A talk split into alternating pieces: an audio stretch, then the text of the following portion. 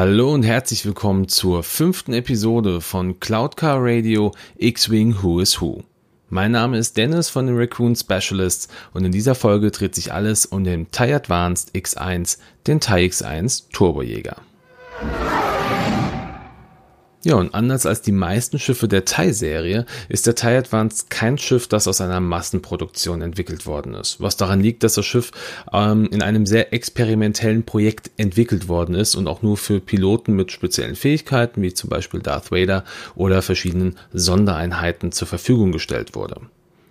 Bei der Entwicklung des Schiffes hat sich die Sienna Flottensysteme sehr stark an Entwürfen des Jedi Interceptors aus Zeiten der alten Republik orientiert und ihm im Gegensatz zu vielen anderen imperialen Schiffen ja mit Schutzschilden und einem Hyperantrieb ausgestattet.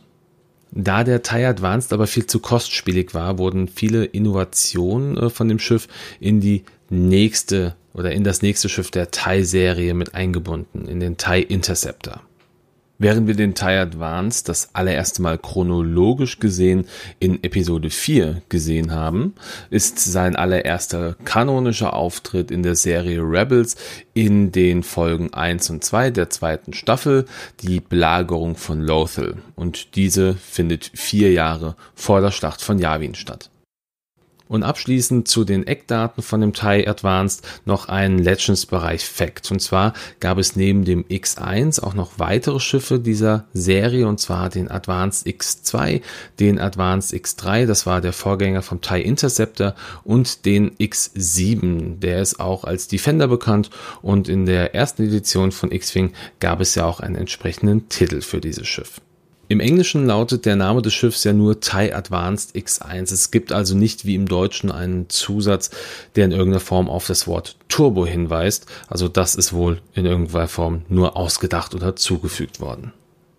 Und dann machen wir weiter mit den Piloten des TIE Advanced und fangen auch hier wieder wie gewohnt mit dem kleinsten Initiativwert an. Und zwar in dem Fall der Pilot der Tornado-Staffel, den Tempest Squadron Pilot. Ja, und über den gibt es im Grunde nichts. Das ist sehr interessant. Also offenbar ist dieses Schiff oder dieser, dieser Staffelpilot ähm, nur für das X-Wing Miniaturenspiel erdacht worden. Also man findet keinerlei Informationen über irgendeine Staffel mit dem Namen. Was ich aber persönlich äh, sehr interessant finde, ist, dass es im Online-Rollenspiel Star Wars The Old Republic auch eine Tempest Squad gibt. Ja, die wird erwähnt. Das sind dann republikanische Spezialeinheiten, die aber, ja, ich sag mal, keine Fliegeasse sind, sondern wirklich eher nur Bodentruppler. Ja, und dann würde ich sagen, wir gehen einfach direkt weiter zum nächsten Piloten. Das ist das Fliegerass der Storm-Staffel, das Storm Squadron Ace. Und die Piloten dieser Staffel, die haben immer die gefährlichsten Missionen für das Imperium übernommen. Und zu Beginn wurden auch die meisten Piloten dieser Staffel auf Bestine rekrutiert. Bestine ist vielleicht auch noch äh, als Nebenfakt der äh, Heimatplanet von Jack Porkins. Später wurden aber die Piloten dann auch ähm, aus freiwilligen Mitgliedern der imperialen Armee rekrutiert. Die Storm-Staffel, die hatte mehrere TIE Advance zur Verfügung. Ähm, es wird behauptet, dass der Staffelführer der Storm-Staffel mit einem äh, TIE Advance ausgestattet worden ist, der wohl stärkere Laser hatte und auch eine bessere Manövrierfähigkeit besessen hat.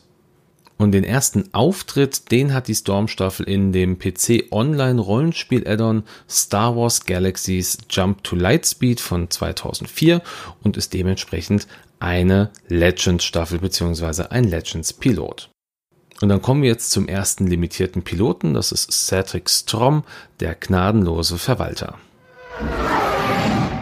Und Cedric Strom, das war ein menschlicher imperialer Sektorenkommandant, der während der Zeit der Rebellion im Besh-Gorgon-System stationiert war und seinen ersten Auftritt in dem Comic Das Imperium schlägt zu hatte, welches 1978 veröffentlicht worden ist. Und in diesem Comic versucht er kurz nach der Schlacht von Yavin die Kontrolle über eine Raumstation namens das Rad zu übernehmen und gleichzeitig auch die Rebellenallianz in Verruf zu bringen. Hierbei schreckt er auch nicht vor Mord zurück, wird aber ähm, durch einen verräterischen Senator aufgehalten, der hat den Rebellen geholfen und Cedric dann durch einen Thermaldetonator getötet. Und ein kleiner Funfact zu dem Charakter. Im amerikanischen Original äh, des Comics hat er natürlich den Nachnamen Strom und im deutschen oder in der deutschen Übersetzung wurde er mit Stomm benannt. Das ist aber dann im späteren Verlauf wieder durch offizielle Kanäle korrigiert worden und wir können hier abschließend sagen, dass Certic aktuell nur im Legends-Bereich gelistet ist und dementsprechend auch ein solcher Charakter ist. Der nächste Pilot, das ist Fat Foslow, der ambitionierte Ingenieur. Und äh, Fred Foslo, das war ein Mensch von Coruscant, der auch Sohn eines imperialen Generals war und seine Karriere auf der Imperialen Akademie auf Coruscant begonnen hat. Und hier war auch einer der besten Anwärter überhaupt, konnte sich auch in den Bereichen der Mechanik und der Entwicklung einen Namen machen. Und während dieser Zeit äh, auf der Akademie hat er zusammen mit Thane Carell, das ist der T65 X-Wing-Pilot und Deserteur, den wir in der ersten Folge kennengelernt haben, und dessen besten Freundin Sienna Ree auf einem Zimmer gewohnt. Er konnte die Akademie auch noch vor der Schlacht von Yavin erfolgreich abschließen und ging danach auch direkt in die Waffenentwicklung und entwickelte nach der Schlacht von Jakku neue Waffensysteme für die TIE Fighter. Was jetzt in dem Fall heißen könnte, dass er eventuell für die TIE FOs mitverantwortlich gewesen ist. Seinen ersten und auch bisher einzigen kanonischen Auftritt, den hatte er im Buch Verlorene Welten, das ist 2015 erschienen. Und der vorletzte Pilot äh, des TIE Advanced X1, das ist Marek Steele, der Diener des Imperiums, den die meisten wahrscheinlich ähm, ja unterbewusst auch schon kennen, nicht mal nur durch das Spiel, sondern auch durch ein anderes Spiel, auf das ich gleich nochmal eingehen werde. Marek war ein Mensch, der auf Kuan geboren worden ist und dem Imperium beigetreten ist, nachdem dieses ihn vor dem Verbrecherring namens Borlandi gerettet hat. Sein erster Job, ich sag mal, in seiner Zeit als Imperialer war der eines Mechanikers und während dieser Arbeit hat er mehr durch Zufall Admiral Mordon gerettet, welcher ihm danach die Möglichkeit bot, eine Ausbildung zum TIE-Piloten zu absolvieren. Und dank seiner Fähigkeiten wurde er schnell auch einer der berüchtigsten Pilotenasse des Imperiums und durfte als Testpilot beispielsweise einen der ersten TIE Defender oder eines der ersten Gunboats fliegen. Diese Fähigkeiten als Pilot, die kamen aber nicht von ungefähr, denn Marek war machtsensitiv und hat dementsprechend auch das Interesse des Imperators geweckt, welcher ihn im Verlauf der Zeit dann auch zur Hand des Imperators machte, was ein sehr, sehr seltener Titel im Imperium war. Nach der Zerstörung des zweiten Todessterns und entsprechend auch dem Tod des Imperators fing dann Marek an, am Imperium zu zweifeln, wurde aber von Suntir Fell ermutigt, der 181. imperialen Jägerstaffel anzuschließen. Und jetzt komme ich noch mal kurz auf meine ursprüngliche Aussage zurück, denn die meisten von euch werden ihn doch schon kennen, denn ein Großteil der jetzt genannten Informationen kann man selbst erleben, wenn man das PC-Spiel TIE Fighter spielt, welches 1994 erschienen ist. Und obwohl er dort nicht namentlich benannt wurde, ist er aber als Spielercharakter im offiziellen Strategiebuch zu TIE Fighter festgelegt worden. Dieses Buch behandelt seine persönliche Geschichte vor und während des Spiels. Er taucht natürlich auch noch in weiteren Büchern auf. Hier ist ein Beispiel die Romanreihe Das Verhängnis der Jedi. Das wurde von 2009 bis 2012 in neun Teilen veröffentlicht. Und abschließend möchte ich sagen, Marek ist natürlich ein absoluter Legends-Charakter. Und zu guter Letzt kommen wir auf den Piloten, den wahrscheinlich wirklich jeder von euch kennt und selbst wenn er kein Star Wars Fan ist, hat er ihn schon mal gesehen. Darth Vader Schwarz 1. You don't know the power of the dark side. Und über Darth Vader müssen wir natürlich jetzt nicht mehr ganz so viel erzählen. Seine Geschichte sollte hinlänglich bekannt sein. Selbst nicht Star Wars Fans werden wissen, wer Darth Vader ist. Trotzdem der Ordnung und Vollständigkeit halber. Darth Vader, das war der kleine Junge von Tatooine, der ursprünglich Anakin Skywalker war, der zum Jedi-Ritter wurde und genau auch diese verraten hat und sich am Ende doch wieder zu ihnen bzw. zur hellen Seite der Macht bekehrt hat. Wie gesagt, die meisten dieser Informationen sind hinlänglich bekannt.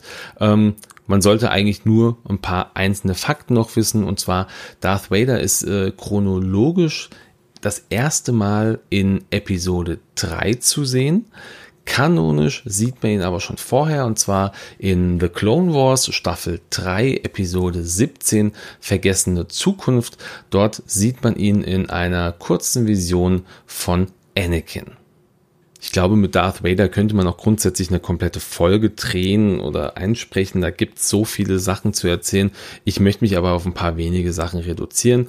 Und zwar ist es so, dass ähm, zum Beispiel nach der Schlacht von Yavin, da wurde ja ähm, Vader durch Mauler Mythel aus dem Todessterngraben gerammt und danach ist er manövrierunfähig in den Trümmern des Todessterns ja herumgeflogen und wurde dort von einem Kreuzer der Gozanti-Klasse gefunden, welcher von Sienna und Barris Saw gesteuert worden ist. Und auch nach der Schlacht von Yavin hat er ähm, Dr. Chelly Lona Afra, das war eine Xenoarchäologin und eine Expertin in Waffen- und Druidentechnologie, rekrutiert. Mit ihr zusammen hat er dann ähm, ja eine vom Imperator geheim gehaltene Einheit gegründet, die im Kanon aber noch keine offizielle Bezeichnung bekommen hat. Aber während dieser Zeit bauten Vader und Dr. Afra zusammen Triple Zero und BT1. Und das ist auch einer der Gründe, warum diese beiden Droiden ja nur für das Imperium spielbar sind, wenn auch Vader in der Staffel ist. Und dann würde ich sagen, an dieser Stelle beende ich zumindest die Zusammenfassung der Piloten und weise wie auch in allen anderen Podcast-Folgen nochmal auf äh, Games on Tables hin. In der Trickkiste Folge 89, da äh, behandelt der Simon den TIE Advanced X1, spricht hier über die Rolle des Schiffs im X-Wing Miniaturenspiel an sich, geht auch nochmal auf die einzelnen Piloten ein und wie man die ausrüsten kann. Ja, und an dieser Stelle sind wir auch schon wieder fertig. Ich, es bürgert sich langsam so ein, dass wir so äh, eine Folge mit 12, 13 Minuten ungefähr voll kriegen. Wenn ihr noch irgendetwas habt, was euch interessiert oder wenn ihr äh, für mich Kritik, Lob oder sonstiges Feedback habt, dann kommt gerne auf unsere Facebook-Seite, die verlinke ich euch in den Show Notes und gebt mir da gerne ein, ein Feedback oder lasst es gerne auch unter ähm, diesem Podcast da auf Podigy. Ja, und an dieser Stelle sage ich jetzt einfach Danke fürs Zuhören. Nächsten Sonntag geht's weiter mit dem Fangfighter und bis dahin sage ich, habt eine gute Woche. Bis dann und ciao.